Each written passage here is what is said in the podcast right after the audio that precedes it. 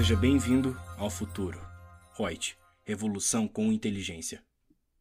Seguindo com mais um podcast da Reut, eu, Lucia Yang, trago para vocês agora sobre o regime de apuração cumulativa e não cumulativa do PIS/COFINS em relação às obras de construção civil, serviços de construção civil e manutenção e conservação predial. Essa parte da construção civil é bem complexa, tanto a parte contábil quanto a parte tributária, mas nós temos que nos subsidiar tanto na lei, instruções normativas e soluções de consulta também existentes aí por parte do fisco. E foi com base na solução de consulta COSIT, número 111 de 28 de 9 de 2020, que eu trago aqui a interpretação do fisco em relação a esse tema é estabelecido assim: a expressão obras de construção civil para fins de aplicação do inciso 20 do artigo 10 da Lei 10.833 de 2003, que seja aquele que fala da COFINS não cumulativa. Compreende os trabalhos de engenharia que, mediante construção, reforma, recuperação, ampliação, reparação e outros procedimentos similares, transformam o espaço no qual são aplicados. Os serviços de construção civil submetem-se ao regime de apuração não cumulativa da COFINS.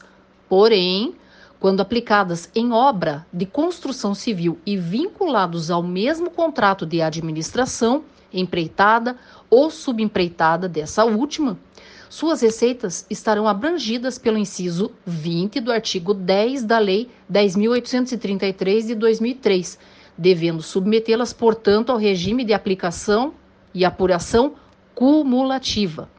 A apuração de serviço de construção civil, a contrato de administração, empreitada ou subempreitada de obra de construção civil, estará comprovada quando nesse contrato estiver estipulado que a pessoa jurídica contratada é responsável pela execução e entrega, por meios próprios ou de terceiros, de tal prestação de serviços.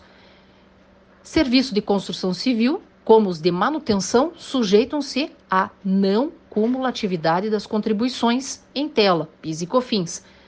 Para se submeterem ao regime de apuração cumulativa do PIS e da COFINS, é necessário que estejam vinculadas a um mesmo contrato de administração, empreitada ou subempreitada de obra de construção civil, sendo incondicional a execução dessa obra. Então, tem que observar, ele está tudo embutido dentro do mesmo contrato em que a pessoa fez toda a parte é, intelectual ali da obra e também colocou a mão na massa para fazer, ou é segregado.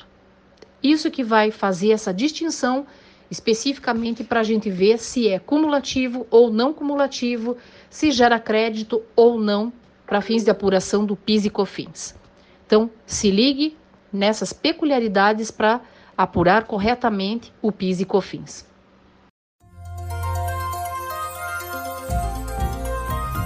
Gostou do nosso podcast?